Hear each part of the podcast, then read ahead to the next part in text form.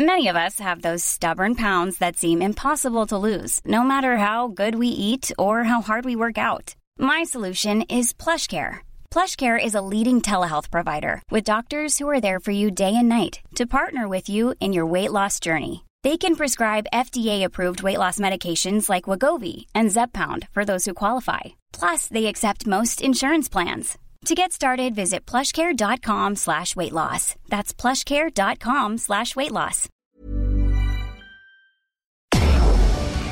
Tarde a tarde, lo que necesitas saber de forma ligera, con un tono accesible. Solórzano, el referente informativo.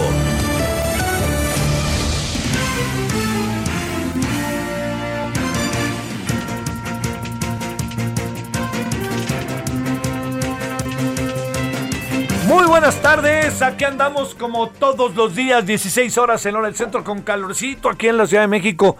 Espero que haya pasado hasta ahora un buen día. Estamos en el miércoles 24 de marzo del 2001 y yo en verdad eh, espero que, que su día vaya bien en todo el país, que 2021, perdón, 2001 está cañón.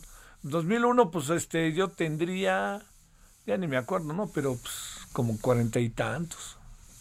Sí, por ahí, bolas ahora sí que ya fue. Este, pero bueno, oiga, 2021, perdóneme. Espero que haya pasado un buen día y que todavía iría y que ande bien. Bueno, eh, hoy, hoy se han suscitado muchos asuntos. En Nuevo León hay un asunto muy delicado, ¿eh? que no puede pasar por alto, que tiene que ver con la candidata de Morena. Ahí al rato hablaremos de ello.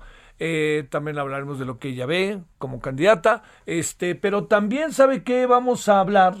Eh, hoy, hoy el presidente hizo muchas referencias que yo creo que, que, no son correctas. Ah, me cuesta mucho trabajo decirlo, ¿eh? No, no, yo le tengo profundo respeto a la figura presidencial y a este presidente.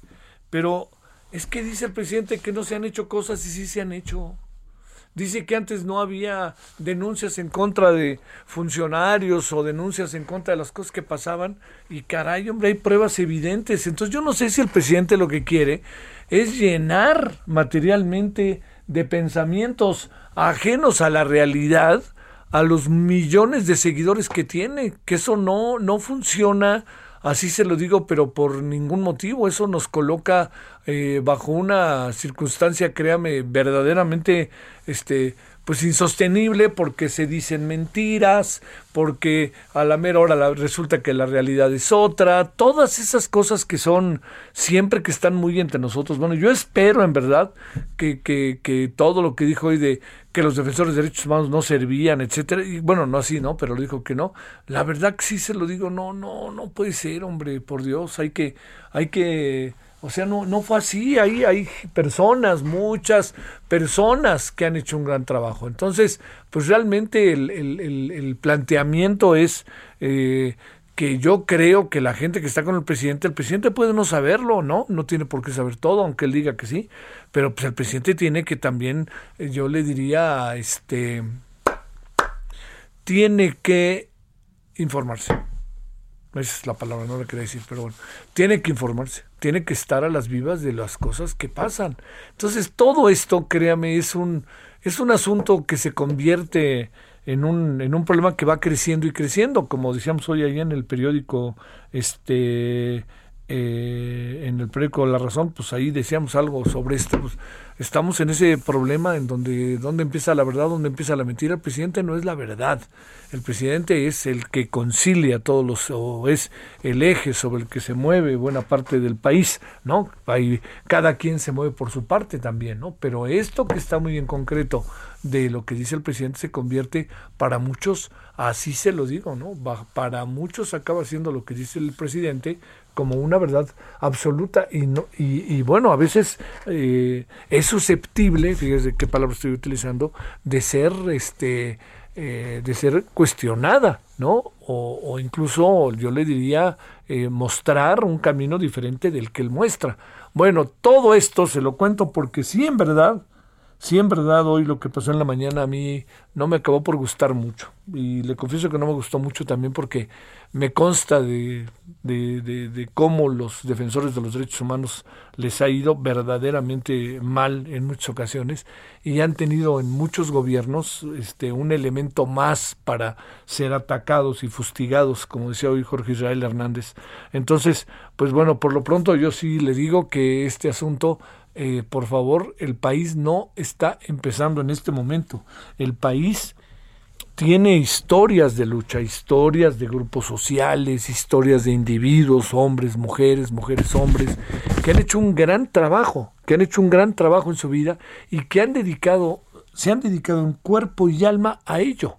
Y yo creo que eso es lo que hoy tendríamos como que considerar como un gran elemento, pero colocar eh, el asunto de que eh, algo así como eh, todo empieza y antes ni siquiera pelaban y ahora sí pelan, híjole, la verdad que yo me cuesta en verdad mucho, mucho trabajo poder, poder darle, decirle al presidente que sí, en este caso, ¿no? además, yo le diría en algo que, este, que no se puede por ningún motivo soslayar, es que el trabajo que se ha hecho durante muchos años es un trabajo en muchos casos eh, sumamente importante, ¿no? Ha sido, pues cómo decirle, ha sido debido a muerte, ¿no? Entonces, este, bueno, pues yo, yo lo único que diría es que lo que está pasando hoy es eh, un asunto que no se puede por ningún motivo, eh, no, no, no creo que tenga mucho sentido plantear el tema como si eh, estuviéramos en, algo así como en un antes y después, y ahora sí, y antes no hacíamos nada. No, ¿eh? Yo insisto, que déjeme ser eh, enfático, no, no lo veo así, no lo veo de otra manera. Bueno, este es uno de los asuntos y además pues habrá que este habrá que seguir también todo lo que se diga en las próximas horas, ¿no?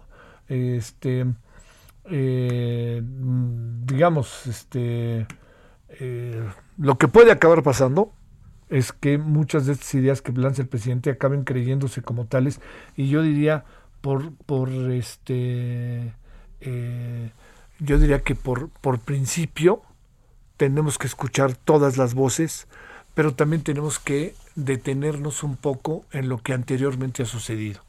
Y si anteriormente ha habido, claro, muchas críticas que el presidente ha sido verdaderamente brutal en lo que corresponde a, a este a, la crítica y creo que no hay manera de repente decirle que no al presidente pero en cuanto a la defensoría de derechos humanos en cuanto a los grupos que han hecho una han dado una gran batalla yo sí creo que lo mejor sería tener un poquito de más de más cuidado, así de fácil yo le diría, de más cuidado respecto a este tipo de cosas que se andan diciendo.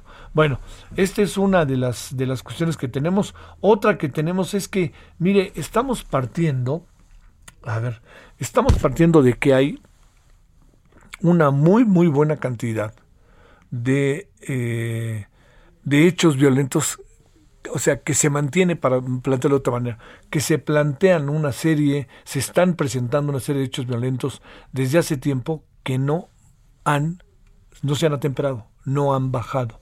Esto que le digo es este, eh, esto es algo brutal, entre otras muchas cosas, porque no para la violencia. Entonces es importante eh, que podamos en esta tesitura, eh, no, perder, no perder de vista que por más que nos esté lejos la violencia, la violencia está, tiene que ver con nuestro país y está entre nosotros.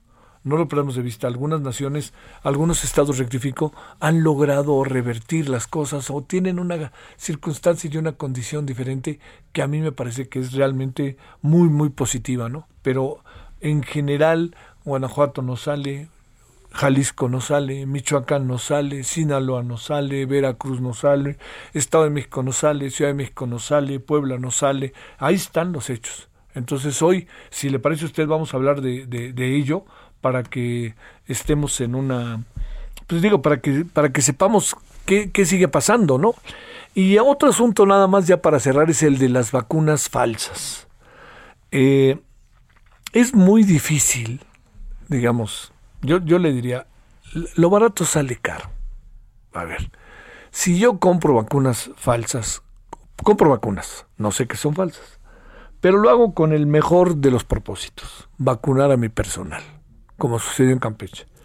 Y resulta que yo no tengo una certificación de eso precisamente, no tengo la certificación de lo sucedido, de lo que pasó con esas vacunas, de la historia de esas vacunas, no lo tengo. Entonces yo debo de saber que corro un riesgo. Yo no dudo de la buena fe de quien la compró para su personal, pero resulta que a la mera hora lo que se acabó comprando no era una vacuna. Y vaya usted a saber lo que le inyectaron a los trabajadores de las empresas allá en Campeche. Insisto, no dudo yo de la buena voluntad que eventualmente tenga quien compró las vacunas, ¿no? Pero señor, algo hemos dicho una y otra y otra vez.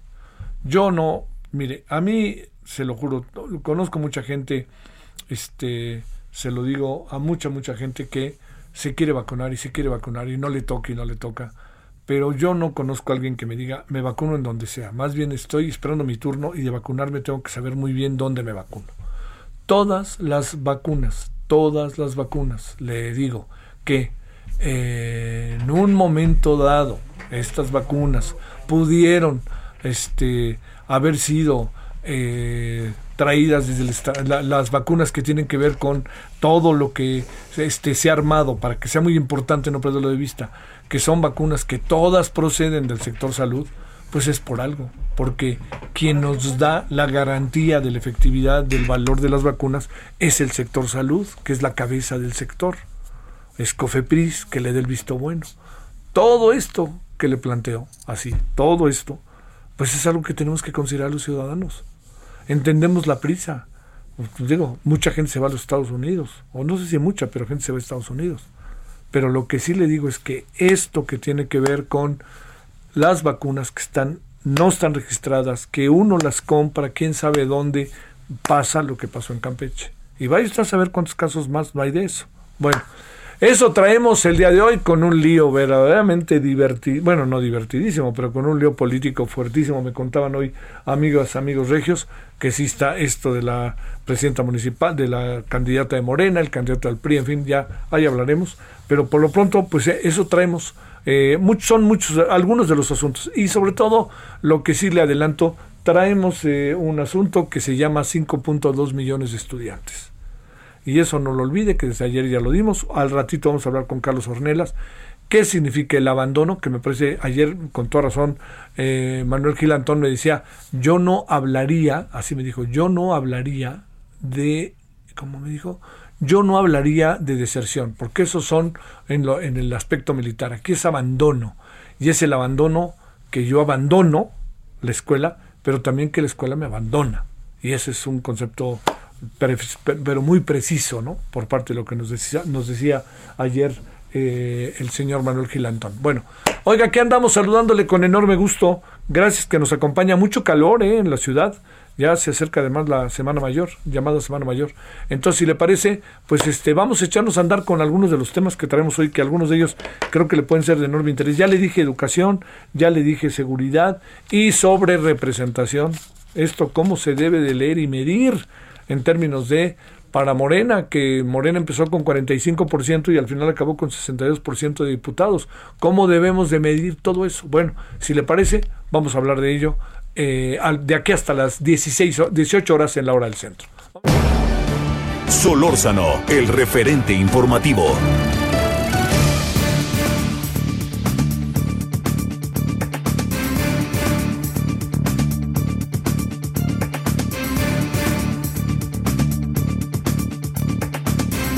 Me, llama, por cierto, mucho la atención que el señor Florian Tudor, el romano, esté en la lista de fugitivos de la policía de Rumania y aquí hasta habla con la fiscal, con la secretaria de Seguridad Pública, ¿cómo ve? Así, habla con la secretaria de Seguridad Pública. Ya quisieran ese nivel de atención los papás de los niños con cáncer, ¿eh?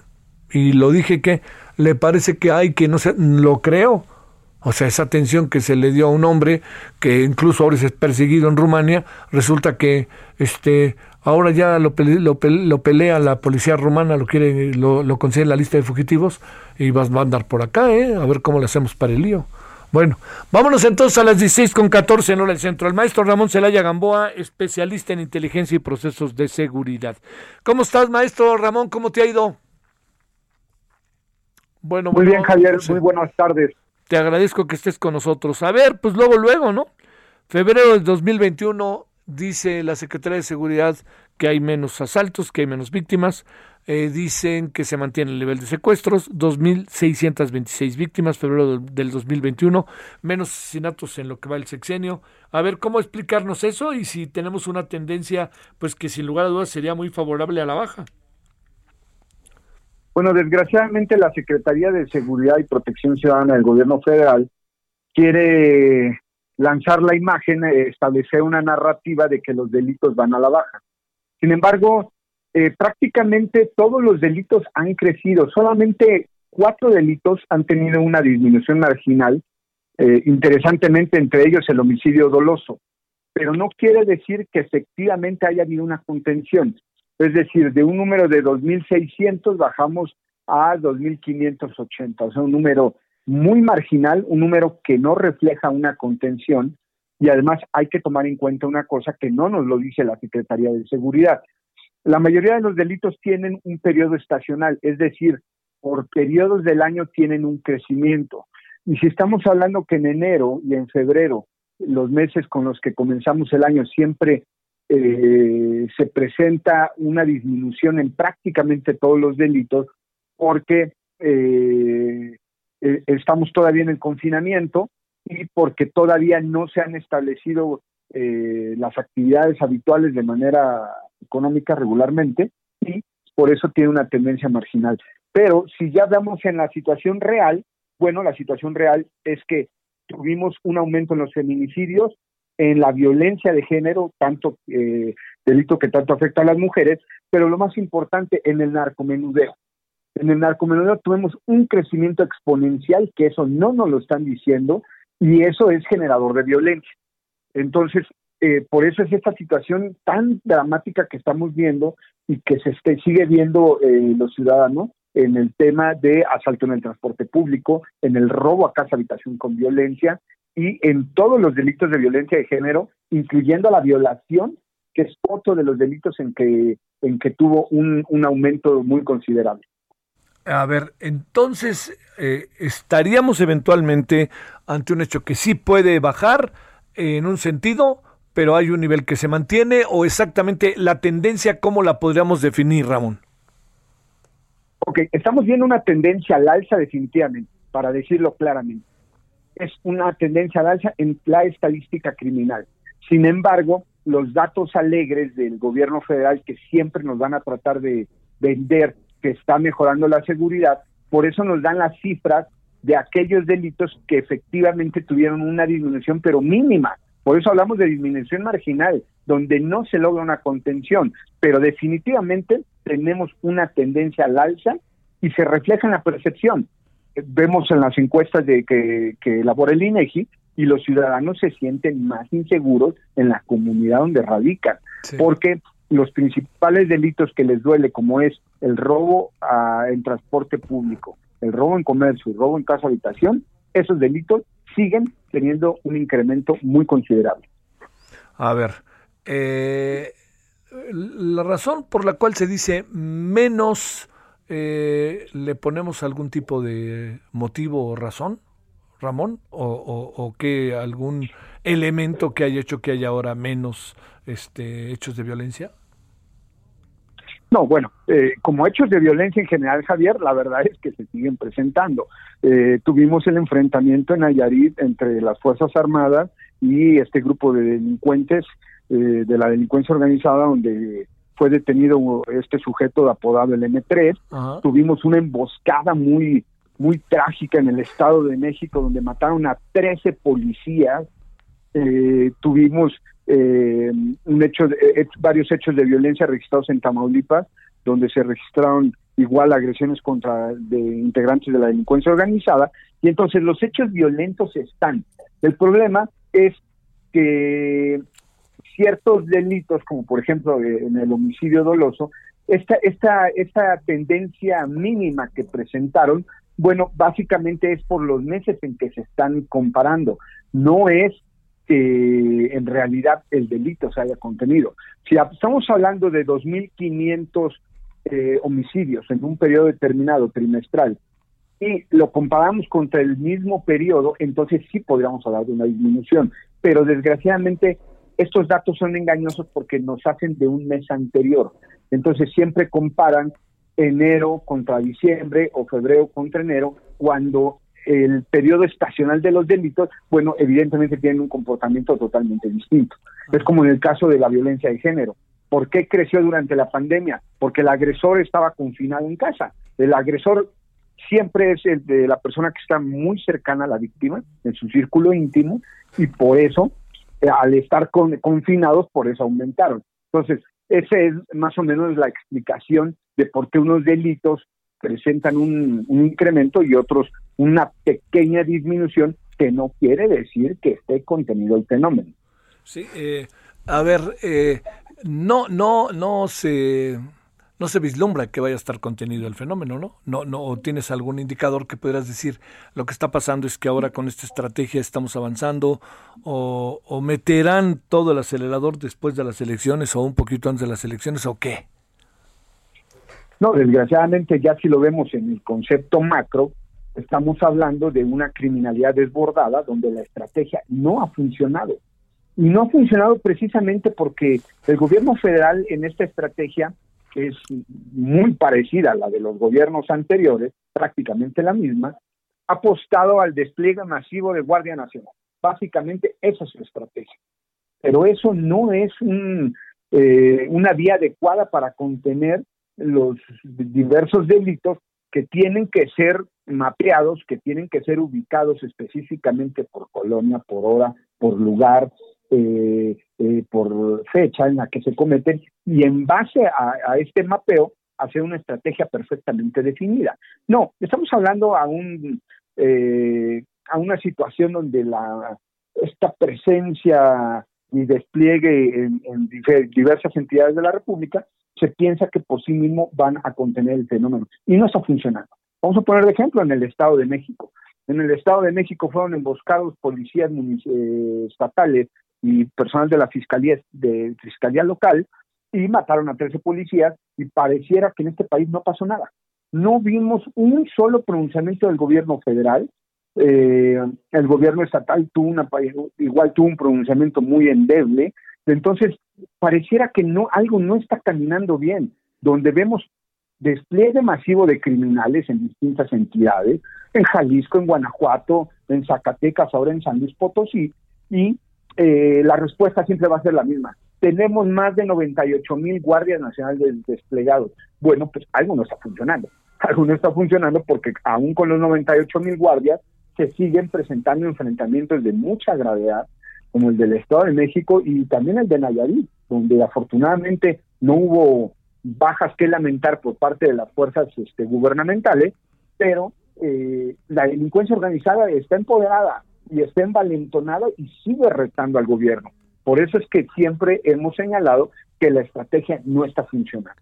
Oye, eh, a ver, cuando dice la señora Rosicela, comparando febrero del 2021 con febrero del 2020 hay una disminución de 5.3%, pues los homicidios pasaron de 2.772 a 2.622. Este, no digo que no sea cierto, pero ¿ante qué estamos? Bueno, estamos hablando ante un confinamiento donde precisamente eh, eh, la tendencia está cambiando, pero también donde las cifras eh, no se están reportando adecuadamente. Hay que considerar que muchos de estos homicidios tienen que ver con desapariciones del crimen organizado. Entonces, todos los meses las fiscalías estatales informan al Secretariado Ejecutivo eh, del Sistema Nacional de Ciudad Pública su estadística criminal, basado en carpetas de investigación.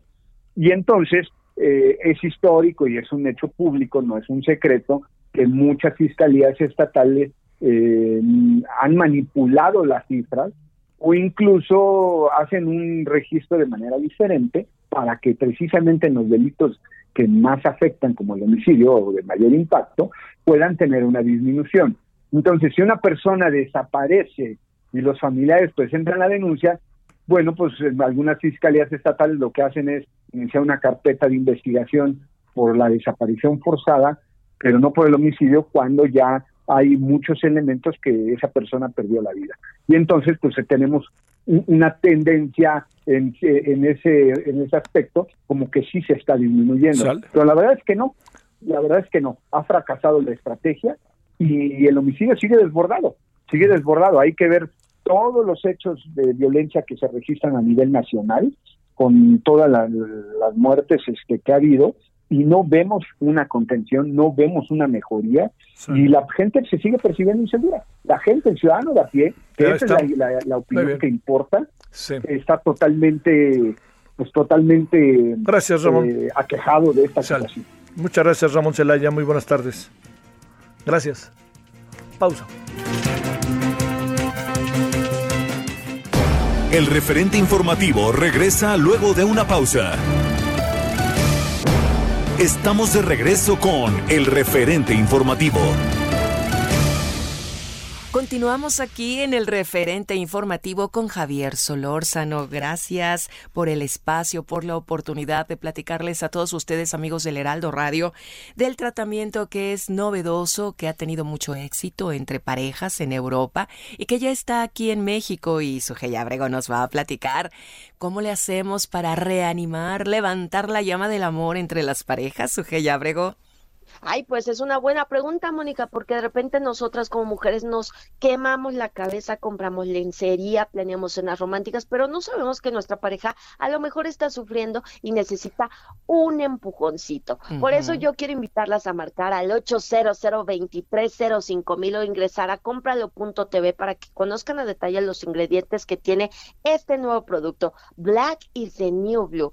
Es un tratamiento para que los caballeros puedan tener esa respuesta que buscamos sin ningún peligro, sin ningún efecto colateral. Se toma un día sí, otro no, un día sí, otro no. Y lo mejor es que no hay efectos colaterales, no hay dolores de cabeza, no hay infartos. Por favor, llamen al 800 mil o ingresen a cómpralo.tv porque hay promoción. Esa promoción hay que conocerla y lo mejor que acabas de decir, el efecto es prolongado. He ahí el detalle y la diferencia de muchos otros. La promoción, mi querida Sujei. En estos momentos, si marcan al 800 mil o ingresan a cómpralo.tv, les vamos a obsequiar el 2 por 1 mm. dos frascos de Black is the New Blue. Así que llamen ya, porque está que vuela, no lo piensen más. está que arde. Muy bien, muchas gracias, Sujei. Buena tarde. Buena tarde. Regresamos contigo, Javier Solórzano al referente informativo. Solórzano, el referente informativo.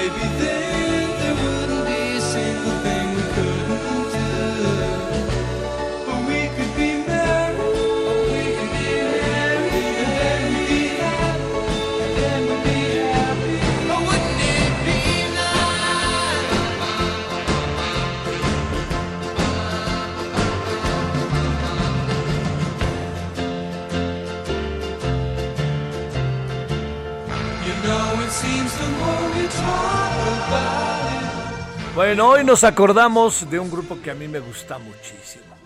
La verdad, no sé. Te entiendo que es nostalgia y época, pero sí trascendió, ¿eh? muy reconocido, los Beach Boys, los niños o los jóvenes de la playa. Eh, en un día este, lanzó este último álbum, Keeping the Summer Alive, mantén el verano vivo. Eh, con este hay una película de la vida de su del, del, del, quien era realmente el cerebro musical del grupo que son hermanos eh, que este que, que sale este actor hombre ahorita me acordaré me quise acordar desde hace rato fíjese que es una versión muy interesante muy muy ruda en contra de su vida ¿eh? de cómo vivió así ¿eh? la verdad que la vida que llevó durante mucho tiempo fue una explotación total de los papás, de los hermanos, porque era el era como el eje, era el eje, ¿no? Así sobre él giraba la este esa quién sale? Es de ¿De quién sale de actor? No. ¿De quién? John Cusack, que es un gran actor, eh, por cierto. Gracias. John Cusack sale en ese papel. Y, la historia me dio un poco hollywoodense y un poco no hollywoodense. ¿eh? Un poco no hollywoodense. Está muy bien John Cusack ¿eh? en el papel de, este personaje, ¿no? De los Beach Boys. Eh, si la puede ver, véala. Y además tiene algo de música y algo de drama, ¿eh? que quede claro y cómo él se va. Y estos hombres que eran medio menospreciados y vistos como fresitas, no era tal, ¿eh? Hicieron dos o tres canciones. Hay una canción muy famosa que se llama Good Vibrations, que es toda un intento, ¿no? Buenas vibraciones, es todo un intento de experimentación musical que vale la pena escucharla. Bueno, pues este eh, sería agradable. Beach Boys, 24 de marzo, lanzaron su disco. Buena banda las, los Beach Boys. Este, y luego pues este, entraron en el mundo de la pachequez y todo eso. Pues era inevitable por el momento, ¿no? Pero se convirtió en una banda relevante que mereció el respeto de otras bandas, que eso no era tan fácil. Vámonos a las 16:36 en la hora del centro.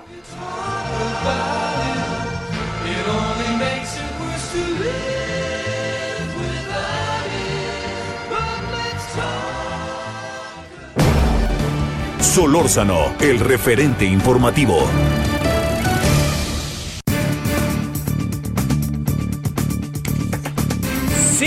5.2 millones de estudiantes han abandonado la escuela primaria, secundaria, media superior, superior y este ya no están con nosotros y está difícil que regresen. A ver, alguien que de este tema sabe mucho y que ha seguido de cerca, es su especialidad, la educación. Carlos Ornelas, académico de Educación y Comunicación, el Departamento de Educación y Comunicación de la Universidad Autónoma Metropolitana, la División de Ciencias Sociales y Humanidades, allá en Xochimilco. Carlos, ¿cómo has estado? Te saludo con mucho gusto. Buenas tardes. Hola, muy buenas tardes, Javier. ¿Qué tal? ¿Cómo andamos? A ver, tu primera reflexión por este 5.2 millones, que a lo mejor es más información del INEGI, Carlos.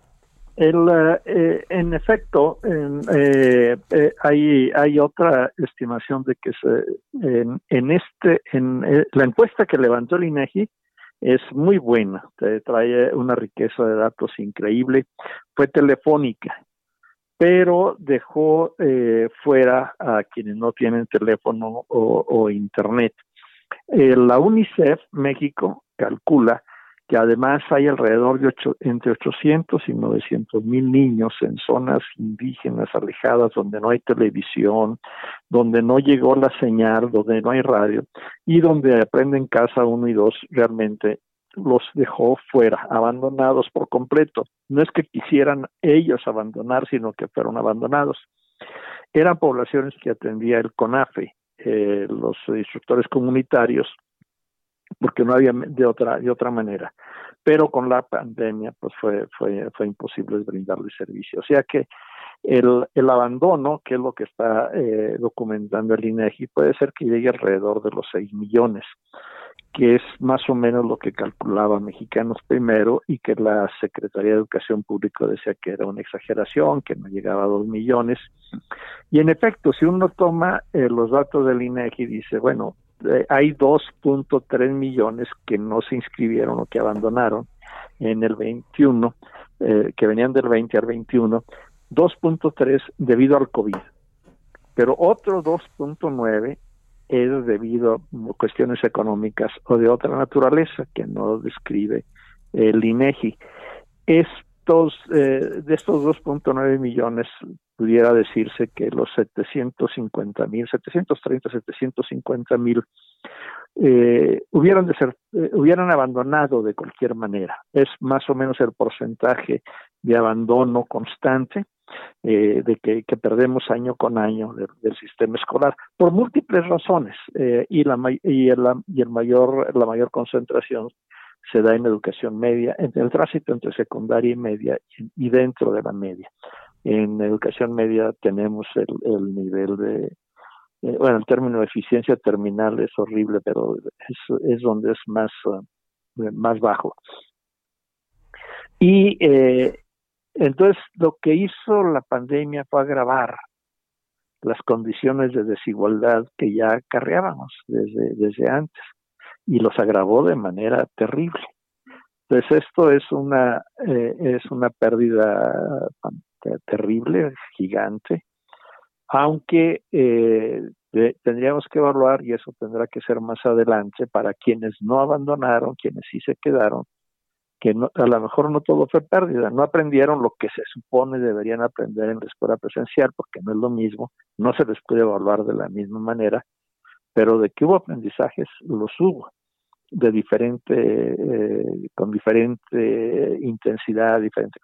No aprendieron a hacer un montón de cosas que se suponía deberían de hacerlas en las escuelas, pero aprendieron otras cuestiones, sobre todo estos dos y pico de millones de niños de primaria que se comunicaban con teléfonos inteligentes, que resultó un, un, gasto extra para familias que tenían que pagar por internet o por eh, recargas, pero al mismo tiempo reportan que tuvieron ahorros por la cuestión de transporte y alimentación. Y, y, y, y es, es equilibrada la, eh, la encuesta porque también señala cómo padres y madres de familia ven desventajas y ventajas que, que tuvo dentro de, las, de, la situación, pues hubo algunas situaciones de ventaja. El punto más grave, desde mi perspectiva, es que el 26.6% entre padres y, niños y, estudiantes mismos dice que, que, que, abandonaron porque definitivamente no se encontraron con la educación a distancia. Esa es el, la, cosa, que no aprendían. Eh, la, la pregunta estaba ahí. Eh, las clases a distancia son poco funcionales para el aprendizaje. Esa es la respuesta del INEGI, 26.6% de estos 5.2 millones de, habitantes. Otros porque los papás o los tutores, quedaron sin empleo, cerró el lugar donde trabajan el 25% el 21% porque no tiene computadora ni dispositivo o de conexión a Internet, y estos son los pobres, tanto de zonas urbanas como de zonas rurales, gente que eh, cuyas familias trabajan, están en la economía informal, que no tienen capital cultural, o sea, son los, los abandonados de siempre, los, los eh, condenados de la tierra, diría Franz Fanon. Tú te estás acordando de The Beach Boys, yo me acordé ahorita de Franz Fanon con este, este porcentaje, es el 22% de, de nuestra población estudiantil. Otros porque la escuela cerró definitivamente y preferían, esa fue una cuestión de preferencia de la escuela, la escuela presencial. Otros porque el madre o el tutor no podían estar al pendiente de ellos, el, el 4.4% o algunos por, por las enfermedades derivadas del, del, COVID. Eh, entre juntos es eh, otro 5%. O sea, es una situación realmente eh, grave. Mexicanos primero dice catastrófica. Tal vez el término sea, sea muy duro, pero de que es grave, grave. A ver, Carlos Ornelas, digamos, esto vamos a partir del 5.2 sin olvidar el 6 millones, como tú bien apuntas, ¿no? De los 800, 900 mil que, que en un momento dado este, nunca, que fueron abandonados casi que de origen. Eh, ¿qué, qué, qué va a pasar con la educación cuando no encuentro todavía, y más ahora que nos han hablado de la tercera ola severa de contagios, vamos a seguir, pregunto con el Aprende en casa, educación a distancia, qué va a pasar y qué puede pasar en el proceso de enseñanza-aprendizaje de los estudiantes. Ok, es eh, bueno es la cuestión que está a debate. El, eh, hay una presión muy fuerte de, ciertos segmentos sociales por regresar a clases. El sector privado está urgido por, por, por cuestiones económicas, aunque no todas las escuelas dicen nosotros podemos aguantar todavía y porque la, la salud es, lo fundamental pero el presidente López Obrador está urgido, quiere que ya se regrese, quiere que después de Semana Santa empiecen en, en, las clases y vamos a experimentar en Campeche y otra vez está ya la secretaria negociando porque realmente hay mucha oposición de parte de, de los maestros, pero esta vez el sindicato, no tanto el sindicato, el Comité Ejecutivo Nacional es muy carto, le saca el bulto, pero las secciones sindicales no. Entonces dice, no, pues no queremos. Y en Nuevo León, eh, por ejemplo, la Asociación de Padres de, Familia, que por lo regular está asociada a lo que digan las autoridades, pues dice no, porque la salud es primero. Incluso la, la presidenta de la asociación, se me fue ahorita el nombre, menciona esto que tú acabas de, de, de comentar, de que no está controlado y que es muy probable que venga otra otra oleada de contagios. Entonces, que la salud de los niños ella como madre de familia de salud de, los niños y también de los maestros es la prioridad. Entonces está en debate. Pero la otra parte de la pregunta, ¿qué, qué es lo que viene? Yo creo que sí va a haber eh, una especie de eh, aprende en casa tres, pero combinado con algo de presencial. Eh, es lo que le llaman híbrido o mixto, donde va a haber eh, al, algunas cuestiones el, lo que nadie te ha dicho, lo que está eh, muy, muy, muy velado en, en todo este debate, es, eh, por ejemplo, la, las, el, el, protocolo de, de, sanitización de escuelas para regresar que estableció Moctezuma. Claro. Me parece correcto, son 10 puntos, agua potable, eh, eh, todas las, las, las uh, mascarillas para los maestros, eh, cubrebocas, todas estas cuestiones cuánto cuesta, cuánto va a costar, por ejemplo, en una escuela secundaria de organización completa, urbana, en una zona pobre, con 18 grupos el, uh, y, salones. Eso costaría cerca de un millón de pesos. ¿Quién los va a pagar? Entonces, uh, eh, nadie ha hablado de eso. Hay, eh, hay cerca de 30 mil escuelas que no tienen agua potable y alrededor de 50 mil que el agua es, circule el agua, pero no es potable, no es para beber. Se podrán lavar las manos, pero no podrán beberse. Entonces, ¿cómo se va a surtir el agua de que, que se para beber y, y lavársela cinco cinco veces uh, al, al, día. mientras esté el ejercicio ahí uh -huh. el jabón quién lo va a poner y todo las familias pueden aportar pero todo entonces ese es ese es el punto al, eh, unos de mis estudiantes les encargué, ellos manejan algo de números, hicieron cálculos viendo el número de escuelas.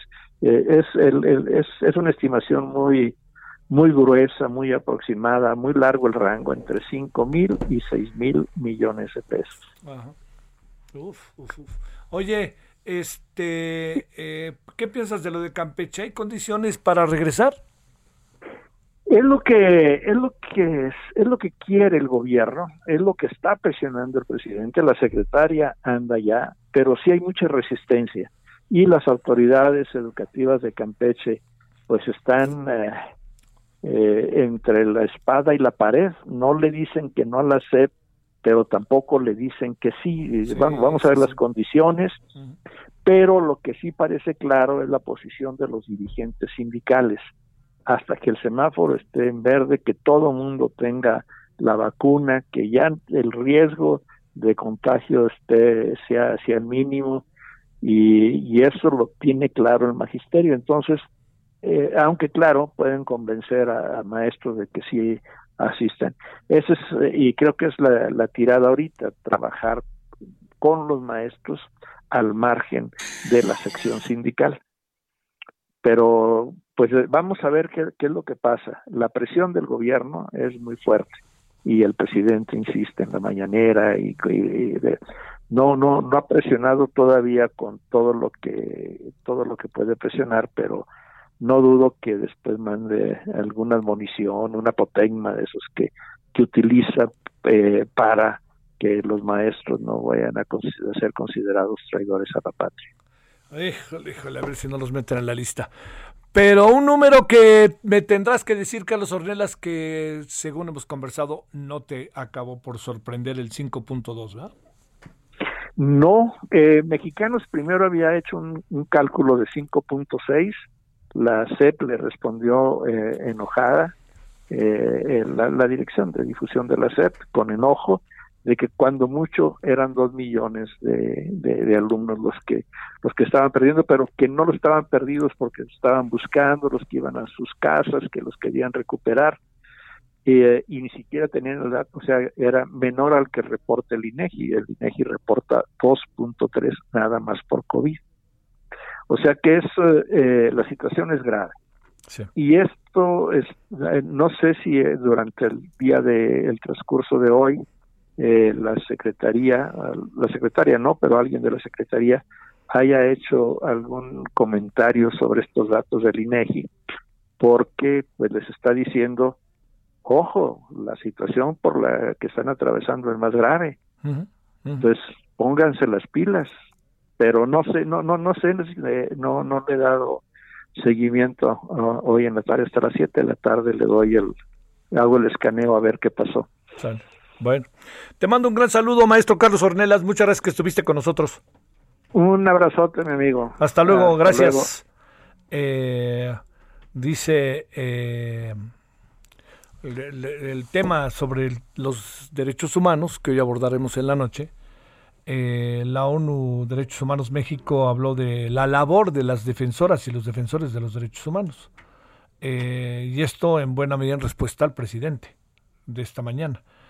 Eh, dice lo siguiente. Eh, en su visita a México en 2017, el entonces relator Force Michael se quedó estupefacto con la extrema violencia en México, el clima de impunidad casi absoluta y la presunta corrupción e infiltración en las fiscalías y las fuerzas de seguridad y elementos criminales. Al mismo tiempo le sorprendieron gratamente la resiliencia de los defensores de los derechos humanos y la valentía que hacían gala el relator recomendó al Estado mexicano que reconociera públicamente a nivel federal y estatal el papel fundamental de las defensoras y defensores, y condenaron la violencia cometida contra ellos y los intentos de desacreditarlos. Además, la actual relatora de la ONU recientemente llamó a todos los estados a encontrar la voluntad política necesaria para prevenir. Adicionalmente, recomendó a los estados no solo de terminar con la impunidad de estos crímenes, sino aplaudir públicamente la vital contribución que defensores y, y defensoras de derechos humanos hacen para ayudar a construir sociedades justas basadas en el Estado de Derecho. Ojo con esto. Ahí está la respuesta de la ONU de Derechos Humanos a lo que dijo hoy en la mañana el presidente. 1652 en hora del centro. Diana Martínez, ¿dónde andas, Diana? Javier, ¿cómo te va? Buena tarde. Pues con esta información sobre el decomiso de vacunas o supuestas vacunas Sputnik que se realizó la semana pasada, eh, hoy la Fiscalía General de la República informó que los pilotos y los pasajeros de la aeronave eh, privada en la que se encontraron estas supuestas vacunas en Campeche, pues evadieron la vigilancia y salieron del hotel en el que se encontraban, es decir, pues no precisamente fueron entregados al Ministerio Público, como se había informado. Recordarás, Javier, que en un comunicado conjunto el SAT, la Secretaría de Hacienda y Crédito Público y la Secretaría de la Defensa Nacional informaron el, el 17 de marzo que la tripulación y los pasajeros de nacionalidad hondureña fueron puestos a disposición de la Fiscalía. Eh, hoy eh, la FGR informó que, que ese miércoles eh, que, ese día se puso a disposición en su delegación 1.062 envases que supuestamente contenían la, la vacuna rusa. Sin embargo, eh, eh, precisan que el área de aduanas informó telefónicamente alrededor de las 15 horas que esa mañana a las 8 horas el piloto de una avioneta eh, evitó la revisión de, de, la hielera donde estaban los envases. Eh, supuestamente la aeronave transportaría a siete personas de nacionalidad hondureña y bueno, debido a que transcurrió mucho tiempo, ya que no existía eh, certeza jurídica del contenido de los envases, pues el personal de aduanas solo puso a disposición del Ministerio Público la hielera con los envases y la aeronave. Se inició una investigación penal, se solicitó también al Instituto Nacional de Migración una alerta migratoria para el piloto y para los pasajeros, ubicándolos inicialmente en un hotel de Campeche, del cual eh, partieron evadiendo la, vigilancia mientras eh, se obtenía la respuesta de la Comisión Federal para la Protección contra Riesgos Sanitarios, a quien se le pidió la intervención para analizar los, los envases. Eh, la comisión solicitó información, esta le fue enviada el domingo pasado y hasta ahora pues la Fiscalía aseguró que no ha recibido la opinión pericial de la COFEPRIS sobre las supuestas vacunas y una vez que eso ocurra pues se procederá conforme a derecho, incluso se podría judicializar la carpeta de investigación sin detenido. Eh, la, Fiscalía a través de un comunicado eh, precisó que ni la delegación ni el sector central de, de la institución han recibido presiones por parte del gobierno federal o del del gobierno local, Javier. Diana, te mando saludos, gracias, buenas tardes. Buenas tardes. Buena información esta sobre Campeche. Bueno, vamos a la pausa. Ya le digo, hablaremos en la noche del tema de derechos humanos, lo que dijo hoy el presidente, hablaremos también. Hoy está Agustín Basabe. Agustín Basabe estuvo cerquitita de Luis Donaldo Colosio. Todo, muy durante mucho tiempo. Ayer se cumplió un año más, el 27, de la muerte, del asesinato de Luis Donaldo Colosio. A ver qué recuerda Agustín Basabe hoy en la noche con nosotros. Pausa. El referente informativo regresa luego de una pausa. Tarde a tarde, lo que necesitas saber de forma ligera, con un tono accesible. Solórzano, el referente informativo.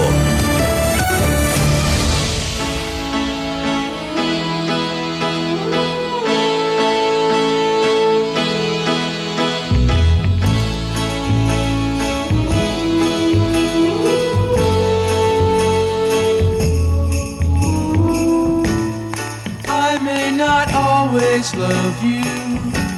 But long as there are stars above you, you never need to doubt it. I'll make you so sure about it. God only knows what I'd be without you. If you should ever leave me, well, life would still go on,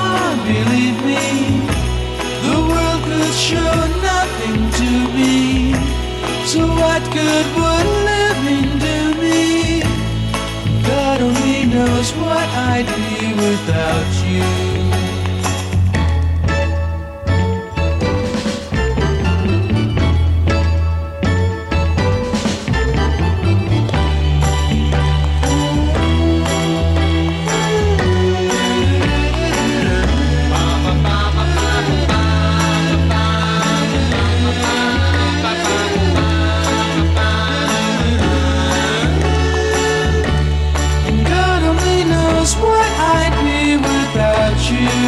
Seguimos escuchando a los Beach Boys el día de hoy. Estamos acordándonos de ellos porque en 1980, en un día como hoy, lanzaron su álbum que se llama Keeping the Summer Alive. O sea, mantén el verano vivo, ¿no? Bueno, hoy más que nunca, Chihuahuas, ¿no?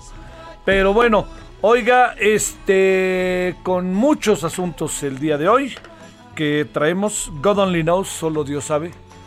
Eh, esta canción si usted vio la película, ¿qué, qué? ¿Me ves con cara de... A ver, te voy a poner un reto. Este, esta película que se llama Love Actually, de Navidad, a lo mejor la recuerdan.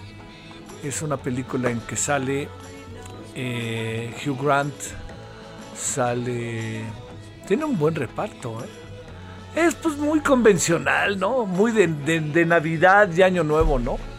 Que es el primer ministro de Inglaterra y entonces el presidente de, Estados Unidos le echa toda la caballería a una chava que está trabajando ahí de manera muy insolente y entonces pues entonces le sale el patriotismo inglés por eso, no, que entendí bien, pero me divertí. Bueno, dicho lo cual, la, al final de la película tocan esta canción en un efecto muy padre cinematográfico. ¿eh? Son personas que llegan al aeropuerto de Heathrow entonces llegan y van saludándose hasta que hacen en la pantalla como una composición como de, híjole, yo creo como de 100 cuadros, 80 cuadros de personas que se están saludando que pues resulta una imagen muy grata y más en Navidad. Divertida, ¿eh? Para verla así un fin de año, así cerca de la Navidad y esas cosas. Bueno, vámonos a las 17 con 3 en la hora del centro.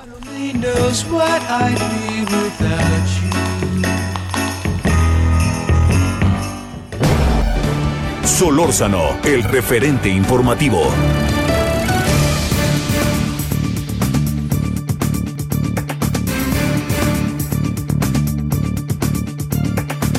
Bueno, sobre representación, ¿qué es eso? ¿De qué se trata? Todo esto que ha sido un verdadero... en- Bueno, yo creo que tiene muchas pistas, pero bueno, ¿qué tal si hablamos con quien debemos?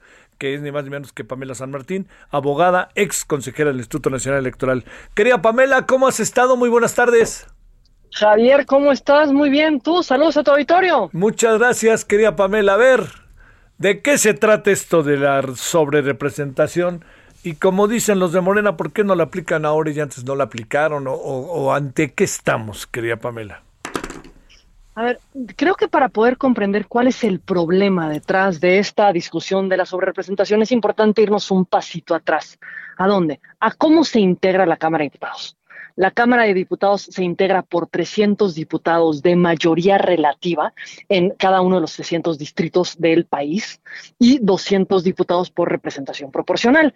Mayoría relativa son aquellos por los que votamos directamente y que el que tiene el mayor número de votos es quien gana la elección.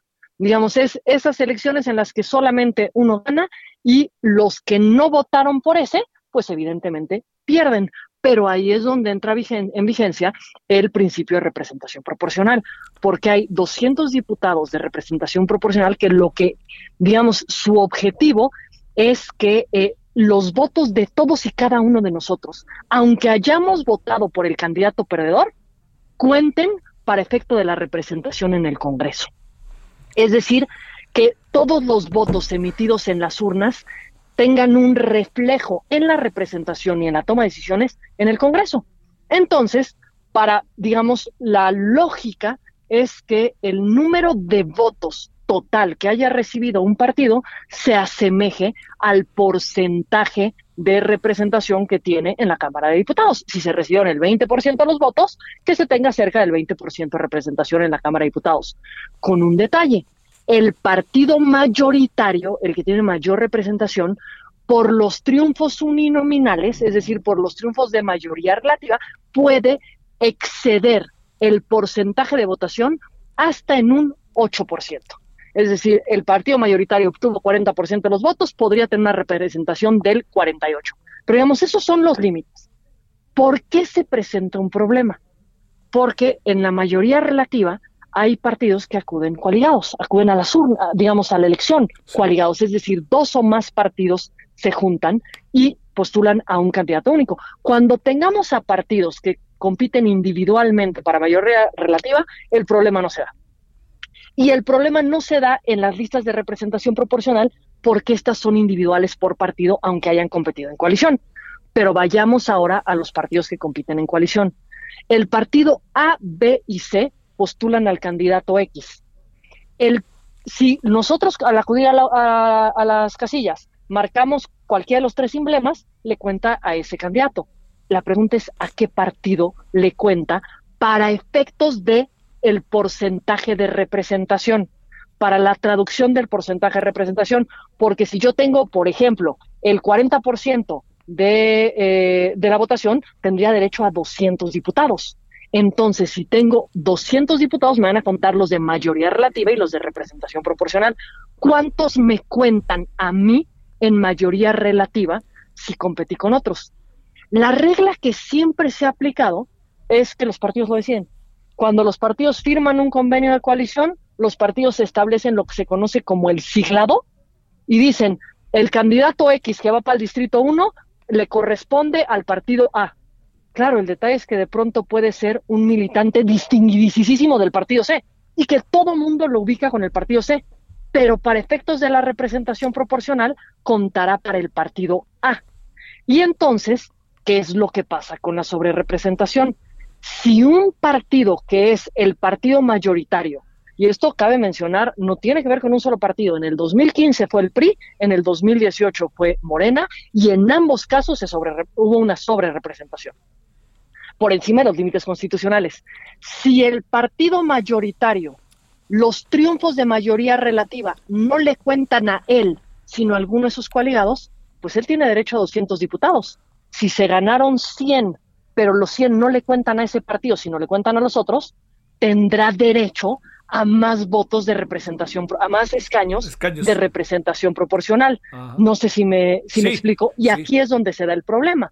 Ahora, ante este problema, el tema es, pues el INE ciertamente, mayoritariamente lo avaló en el 15, mayoritariamente lo avaló en el 18, eso es cierto.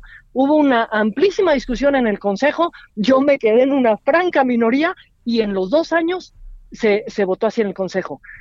Pero eso no cambia el hecho de que hoy hay un problema y que el hecho de que no se asignen los curules acorde a la representación verdadera que los ciudadanos le dieron en las urnas, la, representación efectiva que fue dada en las urnas por los ciudadanos, genera una distorsión. Y por eso el INE me parece que tenía que adoptar, yo creo que se debió haber adoptado desde hace dos elecciones, pero eh, al menos ya que no lo hizo en dos elecciones anteriores, no, no puede continuar con ese error.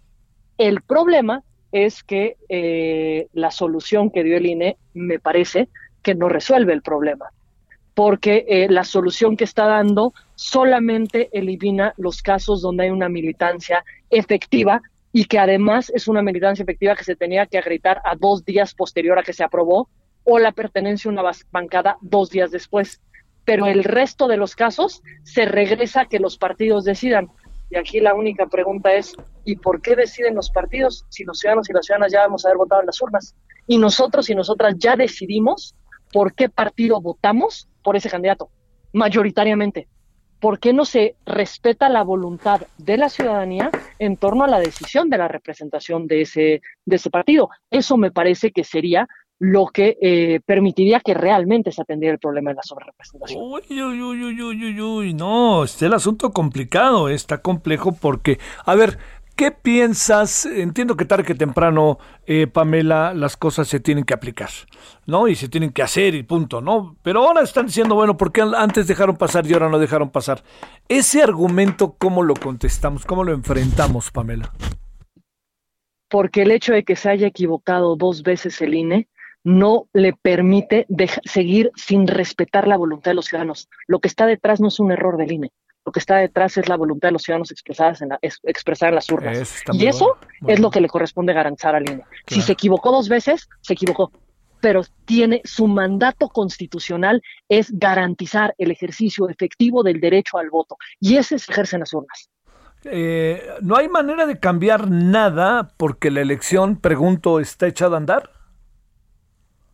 No hay, ahorita el acuerdo lo aprobó el INE, ya en los términos que lo aprobó, que insisto, me parece que es un paso, claro.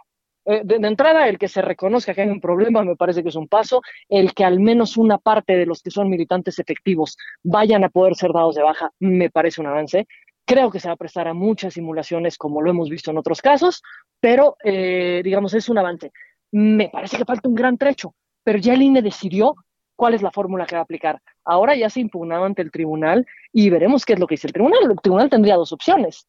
Eh, digamos, dice que no se haga nada, o tres opciones, que no se haga nada, que se haga lo que el INE dijo, o que se haga otra cosa. Y sería una gran oportunidad para que el tribunal sí garantizara el ejercicio del derecho al voto efectivo de la ciudadanía. Los precedentes del tribunal y el comportamiento del tribunal, pues nos llevan a pensar que, digamos, a lo más a que podemos aspirar es que de menos se tenga este pequeño avance que, logró, que se logró en el INE, pero eh, me parece que la exigencia tendría que ser que se respete nuestro derecho al voto. Todas y todos acudimos a votar y tenemos derecho a tener una representación acorde a como votamos. Eso es lo que está detrás de este problema. A ver. No los partidos no son quienes pueden decidir, digamos, en una ingeniería electoral, cómo se define la representación. Y por los partidos me refiero a todos los partidos, insisto, esto no es una cuestión nueva. En el 15 se discutió en la mesa del Consejo precisamente porque lo hizo el PRI con el verde. En el 18 se discutió en la mesa del Consejo porque lo hizo Morena con el PT y el PES. En estas elecciones no sabemos qué es lo que va a pasar. pero lo que no es válido es que se permita que los partidos políticos, sean cual sea, a- digamos, sigan un mecanismo en el que al final lo que se pervierta sea el voto expresado en las urnas por los ciudadanos. A ver, este, Pamela, eh, ah, entiendo hacia dónde va tu posición en caso de que tú todavía fueras consejera del INE, pero la pregunta es esta. eh, eh, ¿Qué piensas de la argumentación que hace Morena al respecto? que dice que le quieren quitar y que le quieren escatimar, etcétera. Y yo creo que el presidente, pues incluso no es casual que no los haya invitado a los del INE al acuerdo este que, como por ahí dijo el gobernador de Nuevo León, se puede firmar o no firmar y es lo mismo, pero bueno, este, a ver, yo te lo planteo. Pues yo te diría que muchos de los que hoy defienden desde Morena el que no se ponga ninguna regla, en el 2015 defendieron lo contrario y creo que tenían la razón en el 2015. No se trata de si a mí me conviene como partido o a mí no me conviene como partido. De lo que se trata es de respetar el derecho de los ciudadanos, que son como- somos quienes votamos. Y, y- y Morena, digamos, no eh, como partido peleó en el 2015 porque esto era absolutamente inaceptable cuando lo hizo el PRI. Y tenían la razón. Yo coincido por completo con todos los argumentos que puso sobre la mesa Morena en el Consejo General en el 2015. Bueno, Yo voté vota- con ellos. votaste, claro, lo recuerdo. Pero lo que no se vale es que cuando a mí me beneficia una regla, entonces que sí se aplique. Pero cuando a mí me perjudica, no, entonces tenemos que irnos al espíritu de la Constitución. No, me parece que lo que todos estamos obligados, pero principalmente la autoridad electoral. El INE lo que estaba obligado a hacer desde un primer momento era a garantizar el derecho al voto efectivo. Híjole, híjole, híjole. Oye, este, no está fácil la salida, Pamela, porque está, digamos, porque Morena piensa que se está jugando y veto a saber cuál es el resultado, como bien decías, uno no sabe, pero se está jugando, eh, pues mucho para el proyecto del presidente, porque pues quiere una mayoría que a lo mejor si no la consigue, como ahora, muchos de sus proyectos no alcanzarán más del 48%, ¿no? Pues no sabemos qué es lo que va a pasar en las urnas, pero lo que sí podemos saber es que los ganadores deben de saber ganar y ganar bien, Sí. y los perdedores deben de saber perder y perder bien. Lo que no se vale es, digamos, artimañas o eh, fraudes a la Constitución, porque esto es lo que es un fraude a la Constitución, a la voluntad expresada en las urnas. No se vale eso para lograr una mayoría en el Congreso. No, nadie va a escatimar los triunfos que tengan y en la medida que tengan la representación adecuada, yo seré la primera que defienda de ese o de cualquier partido. Pero lo que no se vale es tratar de utilizar mecanismos que se le criticaron al PRI cuando el PRI los usó. Porque aparte se criticaron porque también le dieron una mayoría en la Cámara al PRI. Y eso no era válido. Y entonces se criticó, no depende de quién sea el que tenga la mayoría. Depende de que la mayoría se gane bien. Se gane porque se tiene el respaldo ciudadano en una mayoritariamente. Oye, este, si fueras este parte del INE, estarías peleándote con los de Morena y hace en 2015 te querían. Pues en el 2018 tal vez no tanto, porque en el 2018 Ah, voté claro, lo recuerdo, en contra sí. de su en contra de su sobrerepresentación también. Pero pues también me estaría peleando con los del INE porque estaría peleando porque lo que se aplicara fuera el respetar el derecho de la ciudadanía al voto y no darle la posibilidad a los partidos políticos de ser ellos los que eh, al final del día pongan a través de una, cara- una regla de carácter interno modifiquen un principio constitucional. Bueno, bueno, este, eh, híjole, lo que pasa es que ahí, me, me- me dan ganas de preguntarte qué piensas que va a pasar, pero veo que es muy difícil saber qué va a pasar porque no sabemos el tribunal cómo va a decidir, no sabemos el resultado mismo de la elección, está muy este, atacado el INE, eh, Morena está preocupado y quiere echarse para adelante, Buf, bueno. A ver, pues te lo pregunto de cualquier manera. Este, ¿Cómo la ves, Pamela? ¿Por dónde podría estar? También la solución, ¿no? Para que no vivamos como conflicto, el conflicto por principio, ¿no? Yo creo que eh, la, la solución está en que cada una de las autoridades cumpla con su papel. En por qué puede tener un argumento hoy Morena, porque el INE no hizo lo que debió haber hecho con el PRI. Si hubiera hecho lo que tenía que haber hecho con el PRI, lo hubiera hecho la- hubiera tenido que hacerlo idéntico con Morena. El problema de origen no vino en el 18, el problema de origen vino en el 15. Claro. Y me parece que la solución a los problemas no es estar mirando eh, cómo en el siguiente caso si se aplica o no se aplica, es en cada uno de los casos qué es, cuáles son los principios que tienen que tutelar las autoridades, el INE y el tribunal. Al INE de pronto sí le exigimos, pero al tribunal nunca. Me parece que, eh, digamos, los antecedentes, la historia del tribunal, me dejaría con poca esperanza de que resuelva de una forma positiva Sí, sí, sí. hacia los derechos. Sin embargo, eso no cambia el que tenemos que generar un contexto de exigencia al tribunal eh, evidenciando qué significan las decisiones que toma el tribunal, porque también es una autoridad electoral y además es la autoridad que de- determina en definitiva las cuestiones. Entonces, me parece que eso sería lo que tendríamos que buscar. Y, digamos, ahí sí, eso es lo que es exigible a las autoridades, exigible, no solo deseable, exigible. Oye, En el caso de los partidos, pues lo deseable sería que hubiera algo que en México es muy desconocido, que se llama la aceptabilidad de la derrota. Insisto, que los que ganen, ganen bien y que los que pierdan, pierdan bien. Pero mm, esto en México y en un México tan polarizado como el que tenemos hoy, lo miro terriblemente complicado, porque creo que nadie está contribuyendo a frenar la polarización. Y por nadie me refiero al presidente de la República y me refiero a los, a, a los que apoyan al presidente y a los que se oponen al presidente, porque el discurso de todos es de una polarización absoluta. Oye, eh, ¿qué piensas que no invitaron al INE a, a la reunión del Acuerdo por la Democracia?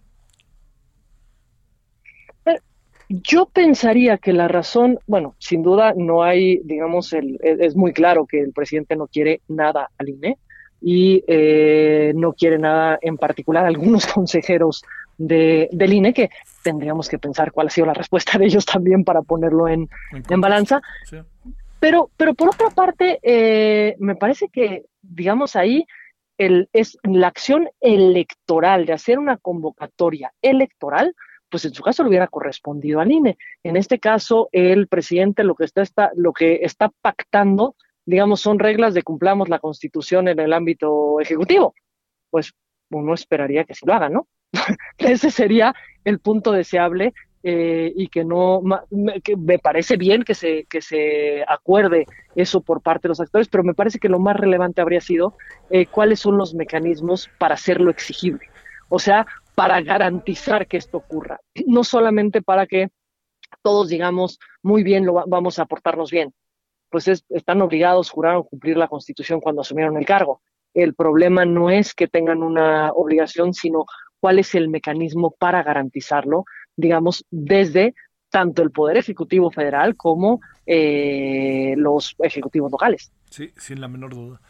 Bueno, Pamela, pues este chico galimatías en el que estamos metidos, ¿eh? Porque esto no se va a resolver facilito, más bien al contrario, ¿no? Yo creo que eh, el tema de la sobrerepresentación sin duda no se va a resolver fácil. Me parece que, au- que aunque hay un avance, eh, es una forma también de simular un avance y eso no ayuda cuando estamos hablando de, de derechos. Creo que los derechos se tienen que exigir en la realidad, no en la apariencia. Y, y me parece que ese pequeño avance lo que nos puede terminar generando, si el tribunal confirma lo que dijo el INE, es mantener esa situación de status quo en la que no, no se, mm, va a ser difícil dar pasos más adelante en, en otros casos y creo que es hacia, hacia allá es donde deberíamos de tender, pero la salida no se mira fácil. Un saludo, Pamela San Martín, abogada, ex consejera del INE. Gracias que estuviste con nosotros, Pamela. Gracias a ti, Javier, eh, fue un gusto estar contigo y saludos nuevamente a tu auditorio. Gracias, muchas gracias, Pamela. Precisa la Pamela, ¿eh? Precisa. Bueno, vámonos a las 17 con 22 en la hora del centro. Terminó mal un operativo policial en Iztapalapa. Oiga usted a Gerardo Galicia. ¿Cómo estás, Gerardo?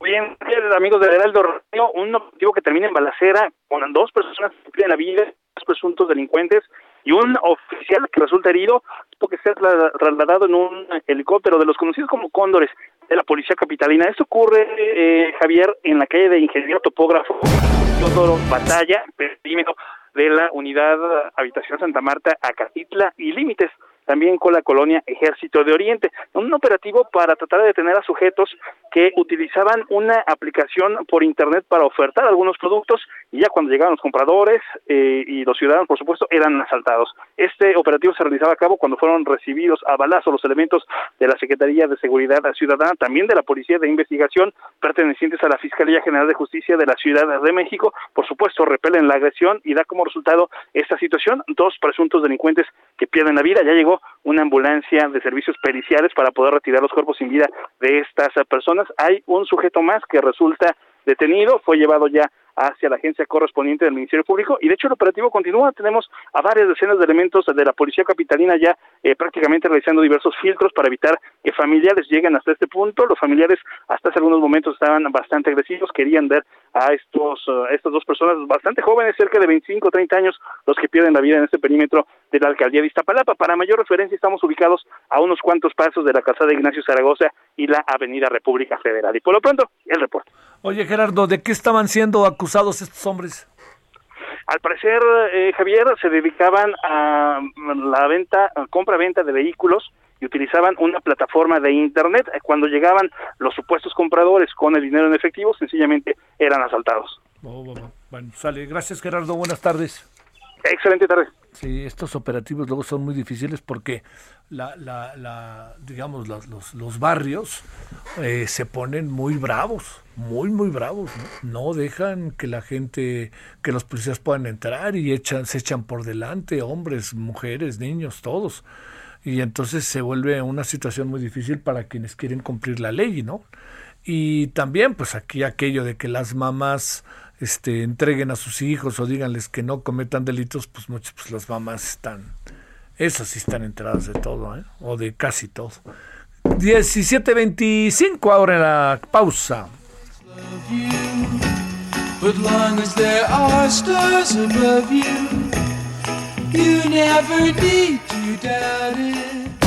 El referente informativo regresa luego de una pausa.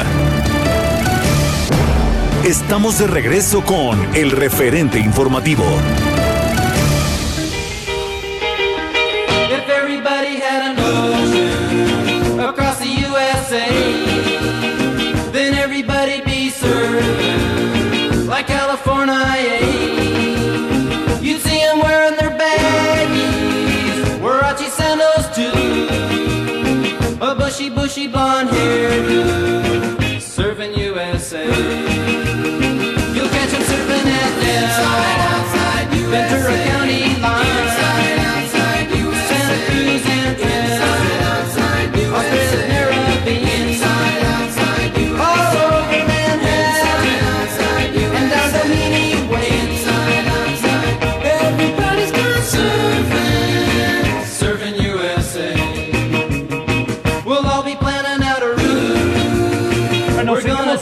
Escuchando, seguimos escuchando a los Beach Boys hoy con Surfing USA, Sur- Surfing, Surfing United States of America. Ese es el título realmente.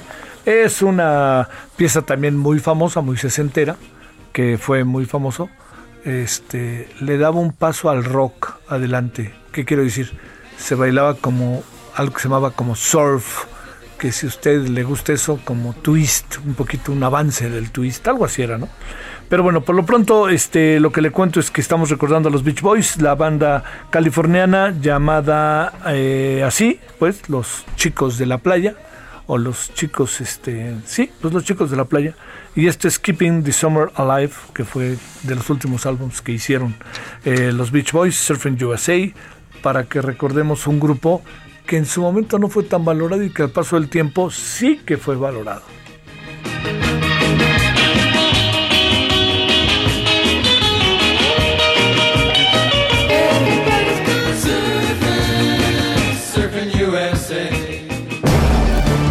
Solórzano, el referente informativo.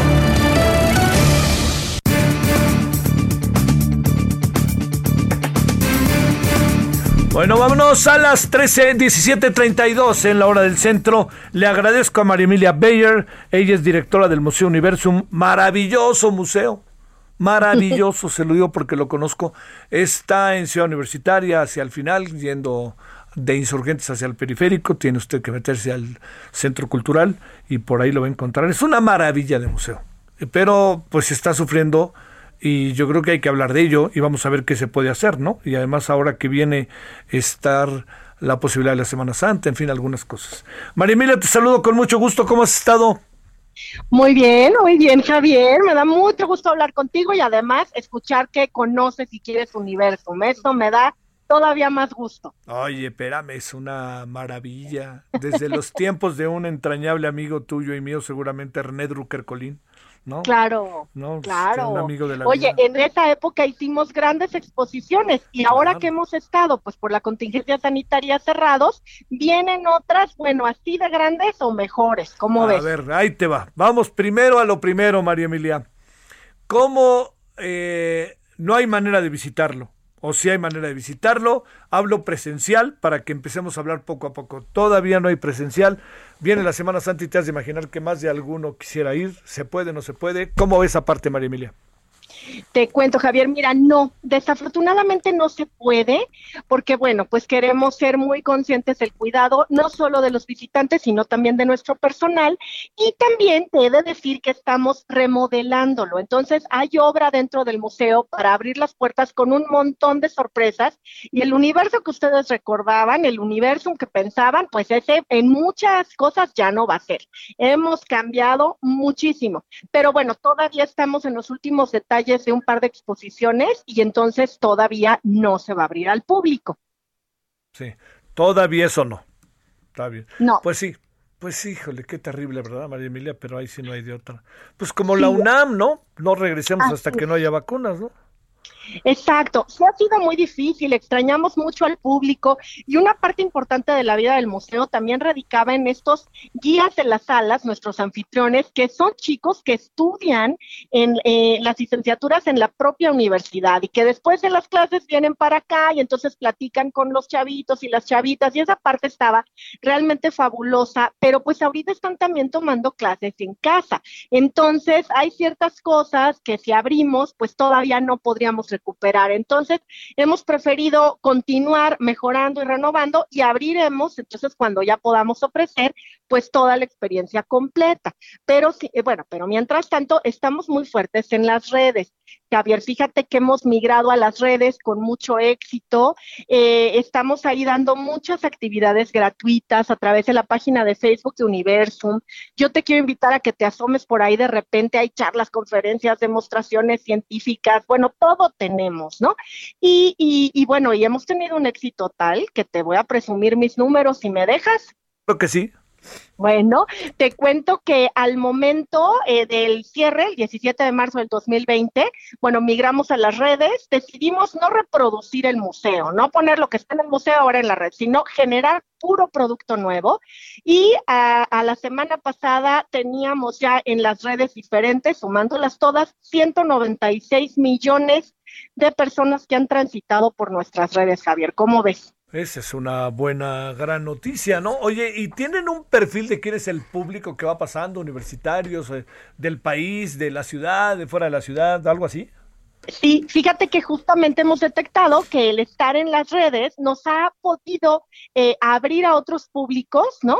Porque tenemos muy medido quién es el público que nos visita en promedio. Sabemos que es una chica o un chico de entre 14 y 16 años. Ahí es en donde está nuestro fuerte. Pero en las redes te voy a decir una cosa muy interesante. Primero, tenemos muchísimos países de América Latina que están encontrando en nosotros un referente eh, que explica ciencia, que explica tecnología de manera lúdica y divertida, y pues ellos no podrían venir hasta acá. ¿No? De pronto hay mucho material de ciencia que explica cosas del COVID y que, además hace experimentos, pero en inglés. Entonces creo que somos un referente para Iberoamérica y eso explica en gran medida lo que nos ha pasado con esta explosión en redes que hemos tenido. Pero por otro lado, también sabemos que ahorita nuestro visitante promedio, además de estos chicos de 14 a 17 que nos siguen, también son mamás, mamás jóvenes que acuden a nuestros materiales para tener cosas que hacer con los niños en casa. Ándale, eso está bien, ¿no? Oye, sí. ¿y qué, qué, sugieres ahora para el eh, la Semana Santa? ¿Algo hay ahí que aprovechando que la gente va a tener un poquito de más este, eh, posibilidades en su casa, etcétera? Claro que sí. Mira, yo los invito a que entren a la campaña de Juntos por Universum porque nosotros estamos preparando obras de teatro científico que de manera hasta chusca explican, en este caso, experimentos de física, ¿no? Entonces, algunas cosas incluso se pueden tratar de hacer en casa y también esa reproducción del experimento puede ser divertida. Y bueno, finalmente con dos actores tenemos esta obra que se daba en Universum y era súper exitosa, pero que ahorita pues va a mirar a las redes y entonces se puede adquirir el boleto y en su casa se les manda su boleto electrónico y lo pueden ver con toda tranquilidad. También vamos a estrenar con Miguel Alcubierre, este gran astrofísico de la UNAM, eh, que, que, de hecho creo que tú conoces porque hasta lo has entrevistado. Eh, vamos a estrenar una visita guiada en donde él es nuestro anfitrión a la sala del universo y esa se estrena el 25 de marzo y también se pueden conseguir boletos. Y bueno, pues vamos a tener el 6 de abril un curso de neuromarketing y edumarketing. Y la realidad es que esto pues se puede aprovechar el tiempo en las vacaciones para ver una obra de teatro científico, para entrar a nuestras páginas y buscar las actividades que muchas de ellas, casi todas son gratuitas, más de seis mil son gratuitas, eh, o pues si nos acompañan en Juntos por Universo, pues por un donativo que también Javier he de decirlo, nos es muy necesario para poder abrir en las mejores condiciones, pues nos ayudan y se hacen con una visita guiada, una obra de teatro, un curso padrísimo. o una conferencia. Sí, está padrísimo, ¿no? Oye, eh, a ver, este, empezaron de manera virtual el 16 de marzo, entiendo, ¿verdad?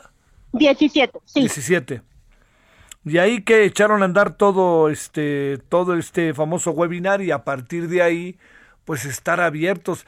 ¿Qué hay que hacer para meterse? ¿Nomás buscar www.universum, UNAM o cómo le hacemos? Por supuesto, si entran a la página de Universum, que es justo www.universum.unam.mx, o sea, lo dijiste súper bien, Sí. ahí eh, hasta arriba aparecen eh, los anuncios de Juntos por Universum. Y si pican, ahí les puede ya desplegar la pantalla los distintos productos, ¿no? El teatro científico, la visita guiada, el curso, etcétera. Y entonces ya pueden escoger lo que, lo que ustedes gusten.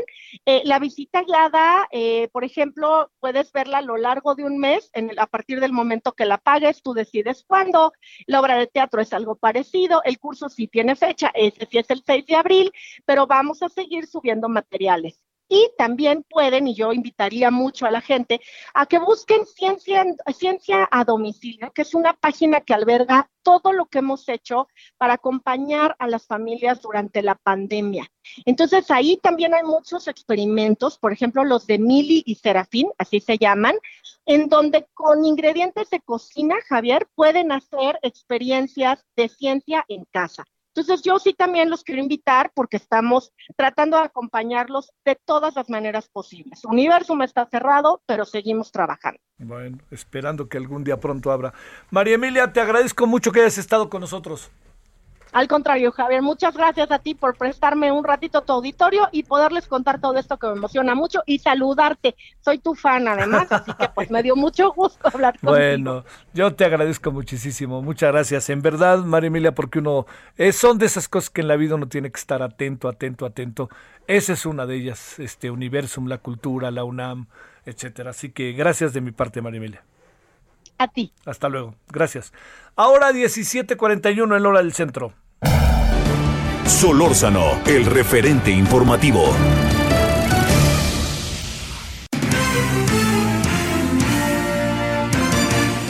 Bueno, eh, ya ve que aquí en Heraldo estamos 2021 con Alejandro Cacho y con Blanca Becerril eh, para ir midiendo, ahí viene el proceso electoral, Ruta 2021, perdón. Oiga, ¿y sabe cuál otra viene? No se nos olvide.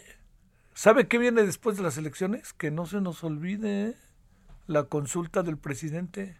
No se nos olvide que ahí también va a haber sangre, sudor y lágrimas. Bueno, en Ruta 21, Blanca Becerril conversó con quien hoy ha estado en el centro de atención, la señora Clara Luz Flores, candidata de la coalición Juntos Haremos Historia en Nuevo León. Ruta 2021, la ruta hacia las elecciones presenta. A poco más de dos meses de la elección del próximo 6 de junio, la candidata a la gubernatura por la coalición Juntos Haremos Historia en Nuevo León, Clara Luz Flores, ya recibió los primeros ataques de sus adversarios políticos. La guerra sucia empezó desde, desde que decidí participar. Pero bueno, pues es obvio, es, es algo que que se que denota nada más el temor que tienen a perder los privilegios que tienen. Asegura que la guerra sucia no la detendrá en su objetivo de cambiar la historia de Nuevo León. lo que necesitamos son soluciones diferentes y esas solo son las soluciones que nosotros ofertamos. El tratar la seguridad desde la prevención, desde corregir el origen del problema desde la familia. Sabes que el 94% eh, de las mujeres de Nuevo León hemos sufrido algún tipo de violencia. Y yo digo que en el tema de seguridad hay que eliminar la fábrica de delincuentes. Claro.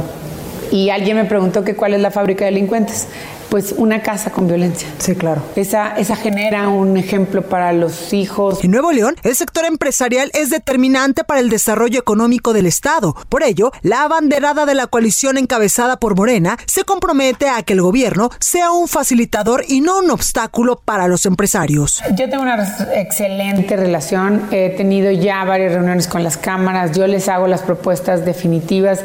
Los empresarios están cansados de tanta corrupción. Están cansados de que de que se estorbe, insisto, el gobierno y que les estorbe para no hacer ciertas o, inversiones o acciones en el, en el, propio gobierno.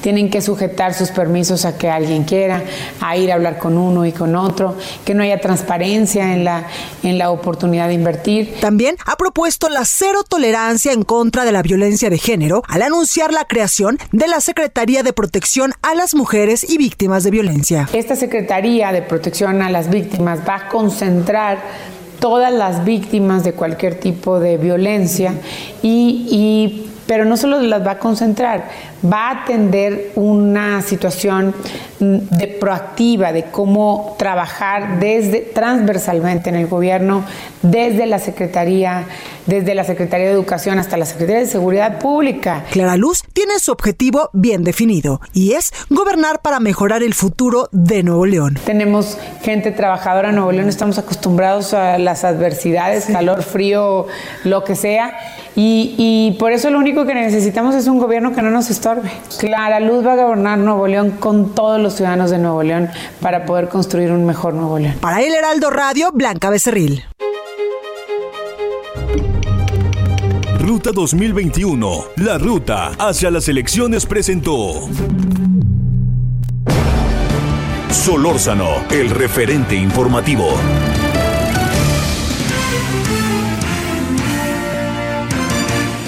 Vámonos a las 17:45 en la hora del centro. Vámonos contigo, Misael Zavala, ¿dónde andas? A ver, a ver, a ver, espéreme, no está Misael Zavala. ¿Qué pasó? ¿Qué pasó? ¿Qué pasó? ¿Qué pasó? Eh, a ver, ya, ahora sí, se cortó, pero bueno. Este.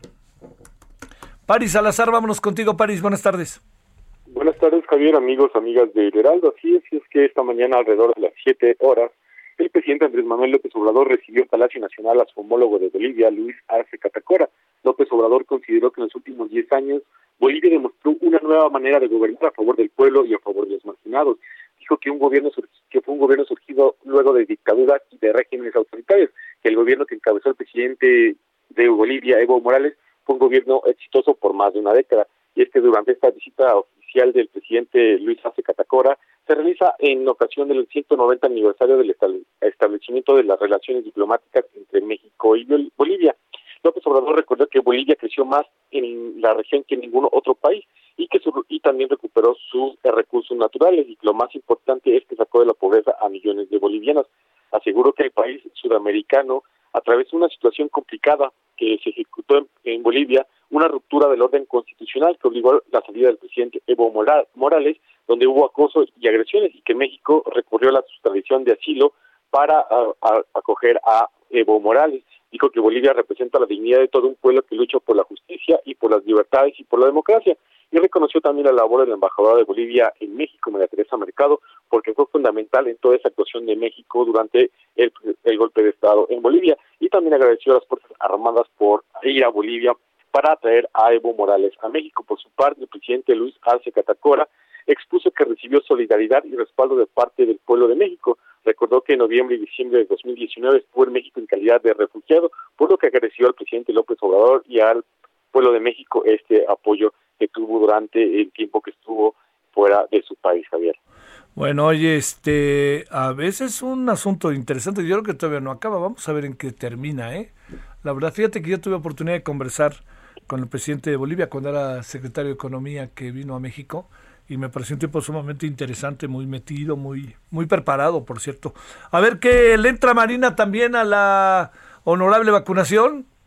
Así es, Javier, es que esta mañana eh, se anunció que el personal médico de la Secretaría de la Defensa Nacional y de la Marina se sumarán al Plan Nacional de Vacunación para acelerar la aplicación y poder cumplir la meta de inmunizar a 15 millones de adultos mayores antes de que concluya el mes de abril. Esto lo reveló el presidente López Obrador y dijo que se tomó esta decisión de vacunar porque se necesitan vacunar a más personas y por eso se va a incrementar esta participación del personal de las Fuerzas Armadas. Señaló que actualmente se tienen 4 millones de vacunas disponibles para aplicarse en las siguientes semanas y que incluso mañana llega un cargamento de un millón de vacunas de Sinovac y que el próximo domingo llegan al país 2.7 millones de vacunas que va a enviar Estados Unidos a México de AstraZeneca, por lo que serán 7.7 millones de vacunas disponibles para la siguiente semana, por lo que ya se requiere la intervención de las Fuerzas Armadas para desplegar este plan de vacunación, Javier. Bueno, oye, y por último, bueno, de ahí también, ¿no? Este, que llegaron más los de AstraZeneca y todo esto. El asunto está en la aplicación, ¿no, París? Así es, y es que el presidente no aclaró si en este nuevo plan de vacunación en el que va a intervenir la Sedena y la Marina, eh, también van ya por fin funcionar estos 10.000 centros integradores que iban a funcionar como centros de vacunación en las brigadas Correcaminos, que las cuales han estado detenidas por falta de vacunas pero ya que se tendrán cerca de 7.7 millones, eh, ya hay disponibilidad de vacunas. También en la próxima semana llegará un embarque de 500 mil vacunas de Sputnik y 600 mil vacunas de Pfizer, por lo que serían casi 9 millones de vacunas ya disponibles hasta el próximo miércoles, que bueno, estarían eh, ya empezando el mes de abril para distribuirse y poder cumplir esta meta de inmunizar a, 15 millones de mexicanos. Y bueno, también el, secretario de Relaciones Exteriores, Marcelo Ebrard, anunció que AstraZeneca comenzará la distribución de vacunas envasadas en México, que hasta el momento se han recibido eh, a granel 18 millones de vacunas, pero ya los primeros lotes, alrededor de 12 millones, ya comenzarían a distribuirse en América Latina y en México a partir de la tercera semana de abril. Sale, París, buenas tardes. Buenas tardes, Javier. Bueno, vámonos a las 17.50 en hora centro. Misael Zavala, ahora sí, mi querido Misael, ibas y venías, pero aquí estás. Javier, buenas tardes, buenas tardes al auditorio. Pues hoy te cuento que Armando Ortega, presidente de la Comisión Minera y también de la Cámara de Comercio de Canadá, la CanCham, acusó al gobierno federal de dirigir acciones agresivas como bloqueos de cuentas de ejecutivos y presiones de alto nivel contra la empresa minera canadiense First Majestic y otras empresas eh, mineras de, Canadá, ya que el gobierno eh, en este tema de la, de la controversia con First Majestic planea obtener 500 millones de dólares de esa compañía por supuestos adeudos de impuestos ante senadores reunidos en una sesión virtual. Eh, Ortega relató que First Majestic Silver Corp tuvo que recurrir a un mecanismo de arbitraje, eh, pero dice que es público que ha sufrido actos de interferencia desde el más alto nivel y acciones agresivas de parte del Servicio de Administración Tributaria, acciones agresivas, por ejemplo, bloqueos de cuentas de ejecutivos, y dijo que a ese nivel se está compitiendo con el gobierno federal. En esta reunión con senadores, como parte del seguimiento al Tratado México, Estados Unidos y Canadá, Ortega acusó que las mineras canadienses han sido objeto de denuncias frívolas, incluso han recibido advertencias públicas de que las empresas mineras de capital canadiense se tienen que se tienen que comportar y esto en referencia a lo que ha dicho el presidente de la República Andrés Manuel López Obrador también eh, acusó que se les han dicho a estas mineras que deben pagar los mismos sueldos que se pagan en Canadá y aplicar exactamente las mismas disposiciones que eh, existen en Canadá en, en distintas materias en este tema minero, pero que esto no se puede porque son leyes diferentes. Sostuvo que también hay casos públicos, públicos como el de la minera de Cozalá en Sinaloa, esta, eh, de la empresa canadiense American Gold and Silver, eh, y dice que bueno, hay, hay eh, causas laborales que no están debidamente sustentadas y que ahora esta minera tiene que pagar pues altos, caros, muy caro una huelga que se está llevando a cabo en estos momentos. También Ortega sostuvo que los mineros necesitan certeza y este país eh, dijo eh, las da a sobra cuando así se lo propone y en estos casos del gobierno federal dice que no hay eh, algunas certezas por parte de las eh, por parte del gobierno federal hacia las mineras canadienses, Javier. Muchas gracias, buenas tardes, gracias Misael. Gracias Javier, buenas tardes. Vamos cerrando, Charbel Lucio, cuéntanos qué pasa en Michoacán. A ver, por favor, eh, ¿qué pasa ahí? ¿Qué pasa ahí? Más que qué pasa en Michoacán. Bueno, este, eh, hay una situación ahí, le confieso que muy complicada, tal cual en este, en Michoacán. No sé si la vamos a poder tener o no. Hemos tenido problemas técnicos ahí medio que nos han limitado parte del desarrollo. A ver, vamos, este, no, no contesta, no, bueno, eh, no, no, bueno, a ver qué pasó, no, por favor, Román, que hoy nos pasaron ahí varias cosas. Bueno, oiga, pues este, mire, ya, no, no, bueno, oiga, ya nos vamos. Eh, a ver, déjeme decirle que traemos esta tarde para ver si nos acompaña, ¿no? Que estaría padrísimo que en la noche más bien. Eh, vamos a tener lo siguiente. Primero, vamos a hablar de, eh, de las vacunas. Exactamente en qué estamos con las vacunas. Cuando digo eso, ¿por qué se da un fenómeno como el que se dio ahí en, este, en la ciudad de, de, de Campeche, ¿no? ¿Qué fue lo que sucedió? Así tal cual. Y yo creo que eso es un tema como para revisar una y otra y otra vez. Y cuando se lo digo, lo que quiero, lo que quiero este, plantearle es que el, el tema es que eh, ¿por qué pasó lo de la vacuna en Campeche? ¿No? ¿Por qué esas vacunas? Bueno, esa es una. La otra que traemos en la noche es que hoy está Agustín Basabe. Él estuvo mucho tiempo en su militancia política a lo largo de mucho tiempo en su vida. Lo que ha hecho es, eh, fue trabajó con Luis Donaldo Colosio a ver qué nos cuenta, qué recuerda de todo eso de lo sucedido en esos días. Bueno, vamos a estar también con, eh, con, varios temas que espero que nos acompañe, con la información del día, con el, bueno, obviamente junto con las vacunas vamos a hablar del COVID y ojalá esté con nosotros a las 21 horas en Hora. Por lo pronto, pásela bien, tenga usted buena tarde, que todavía hay tarde, y lo esperaremos a las 21 horas en Hora Centro Heraldo Televisión. Adiós.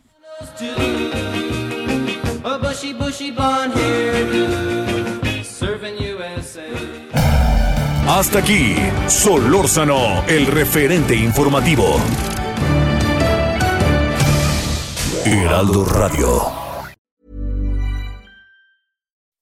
When you make decisions for your company, you look for the no-brainers. If you have a lot of mailing to do, stamps.com is the ultimate no-brainer. Use the stamps.com mobile app to mail everything you need to keep your business running with up to 89% off USPS and UPS. Make the same no-brainer decision as over 1 million other businesses with stamps.com. Use code program for a special offer. That's stamps.com, code program.